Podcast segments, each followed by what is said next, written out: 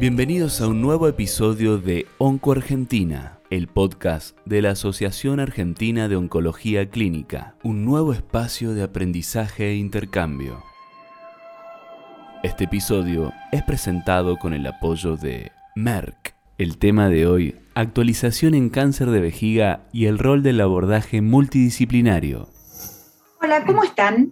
Mi nombre es Nora Bar, soy periodista científica y esta tarde los invito a saber un poquito más sobre el cáncer de vejiga, un tumor que se origina cuando las células de este órgano hueco, que se encuentra en la parte inferior de la pelvis y cuya función principal es almacenar la orina y expulsarla del cuerpo, comienzan a crecer de forma descontrolada. Y para enterarnos, tenemos el privilegio de que nos acompañen dos especialistas en este tipo de tumores.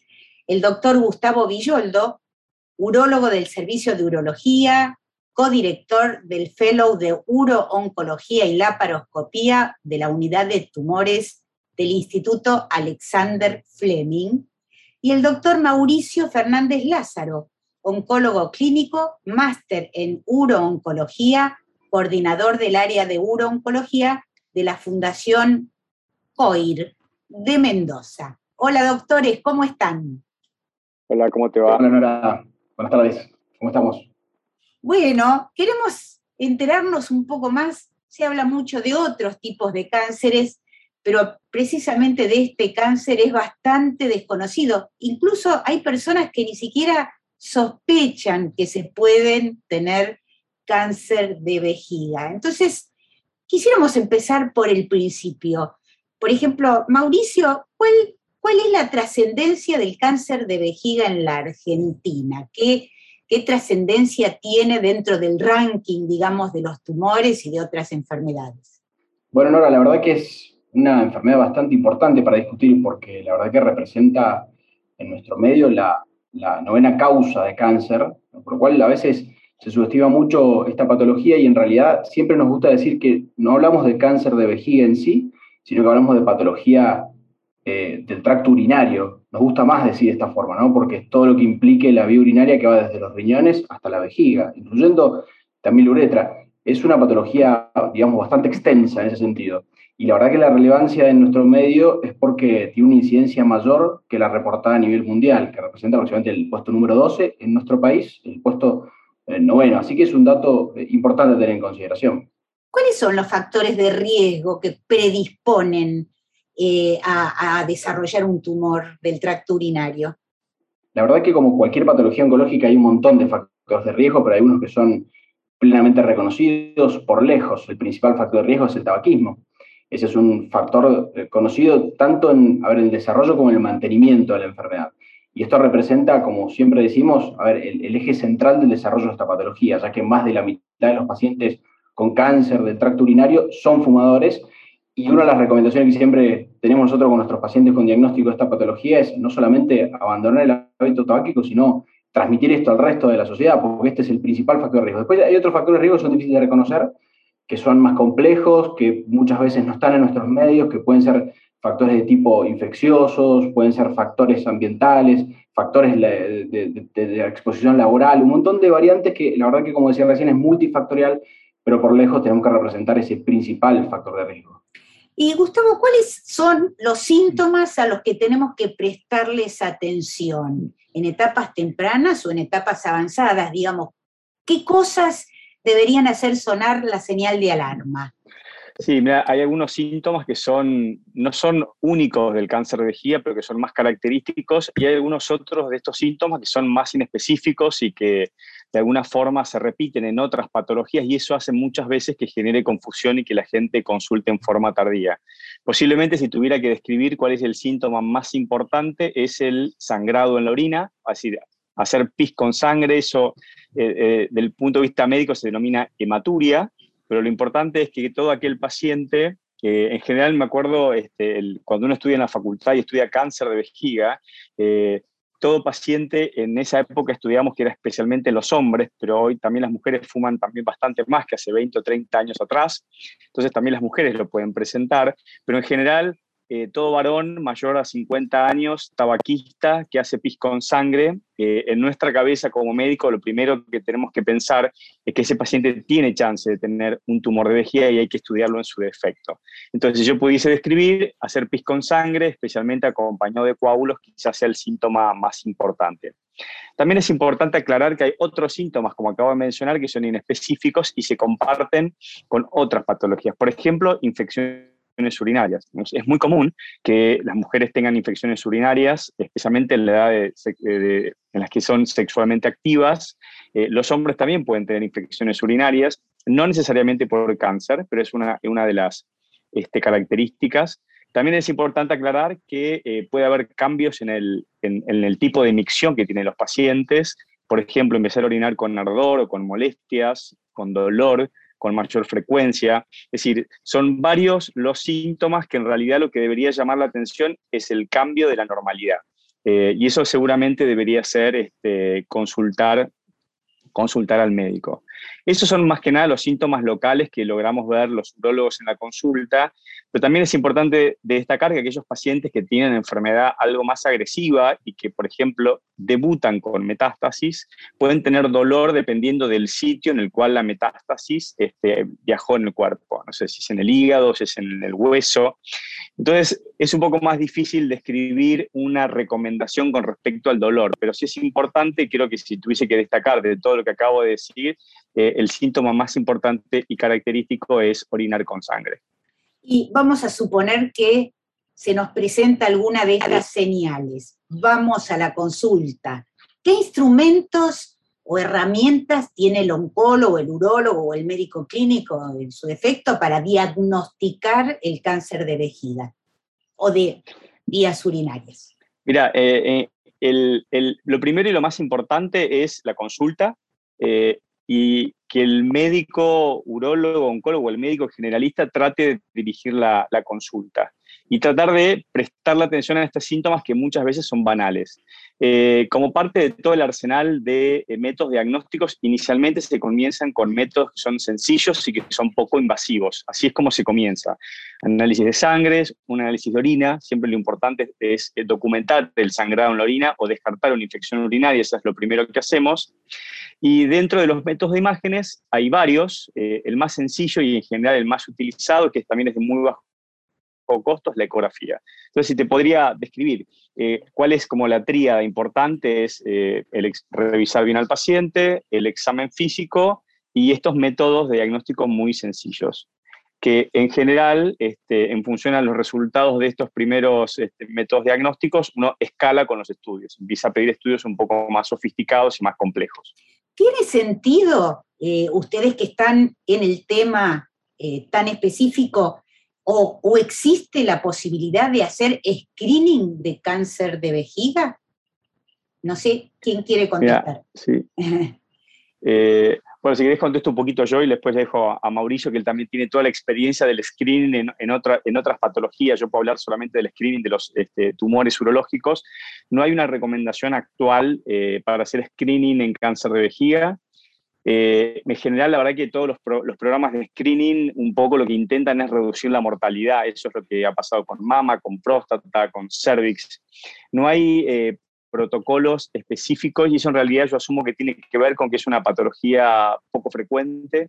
Eh, si bien en Argentina es más frecuente, si uno se pone a mirar los números de Latinoamérica, realmente la presencia de grandes cantidades de pacientes con tumores vesicales es realmente bajo. Así que no hay este, ningún estudio de, o ninguna recomendación a favor de hacer screening eh, para detección precoz de cáncer de vejiga. Sí, coincido plenamente. No, la realidad es que no existen estudios prospectivos para validar el rol de una estrategia diagnóstica para hacer un, obviamente un diagnóstico temprano. Ese es, el plano y objetivo de un screening, ¿no? Detectar tempranamente la enfermedad y esto a consecuencia impactar en la supervivencia global de nuestros pacientes. Como así, se ha dado en algunos eh, tipos eh, distintos de cáncer. La verdad que solo para redondear esto, solo, hay solo cinco tipos de cánceres que uno puede hacer eh, screening o diagnóstico temprano para justamente tener un, pronóstico favorable en nuestros pacientes. Lamentablemente esta patología no lo es y eso se debe a que es una patología muy heterogénea, ¿no? La verdad que muchas veces este tipo de enfermedades inician sin síntomas cuando ya vemos el sangrado en la vía urinaria, ya muchas veces es una enfermedad avanzada, localmente avanzada, y, la verdad que es tardío y ese objetivo de screening se pierde. Esa es la situación por la cual eh, en esta patología en particular no existen estrategias puntuales de, diagnóstico temprano. Y vamos a suponer que tenemos lamentablemente diagnóstico positivo, se han hecho los estudios. ¿Cuáles son eh, las opciones de tratamiento? ¿Qué papel tiene, por ejemplo, una de las estrategias que últimamente ganó tanta visibilidad, que es la inmunoterapia? ¿Existe la posibilidad de aplicar inmunoterapia para el cáncer vesical? Absolutamente, Nora, claro. La patología del, tracto urinario es una patología por esencia que es inmunosensible. Eso lo sabemos de hace muchísimos años. Es una enfermedad que, a ver, responde de inmunidad, está continuamente, a ver, en control entre la inmunidad y el crecimiento de la enfermedad. Pero el tratamiento va a depender cómo se detecta esta enfermedad. La verdad que la enfermedad puede detectarse en diferentes eh, instancias o, como decimos, estadios, ¿no? Puede ser un estadio muy temprano donde esto implica muchas veces un procedimiento local o tratamientos locales. Eso está en manos principalmente de nuestros colegas, amigos urólogos. Cuando la enfermedad va avanzando, va afectando la pared de la vejiga, implican terapias más activas, que ahí es donde influimos nosotros también como clínicos, aportando quimioterapia o también los radioterapeutas agregando radioterapia y también los urólogos pensando en un rol quirúrgico más amplio, ¿no? directamente intentando sacar la vejiga muchas veces. Y ya cuando la enfermedad es una condición de estadios avanzados, básicamente cuando hay metástasis, esto implica un tratamiento sistémico que implica diferentes drogas, entre ellas la inmunoterapia como una de las herramientas nobles e importantes en el último tiempo descritas, pero no podemos dejar de lado el rol de la quimioterapia, que es el eje central del manejo de esta patología. Gustavo, no sé si ahí querés agregar algo. Sí, yo un poco también este, que, viene, que viene de la mano de esto, digamos, de, trabajar en equipo, esto de alguna forma viene a cambiar el paradigma de tratamiento de años anteriores en los cuales el médico solo en su consultorio, con su conocimiento, era capaz de abarcar la totalidad de la patología. Hoy eso es casi imposible de hacerlo si uno lo quiere hacer bien.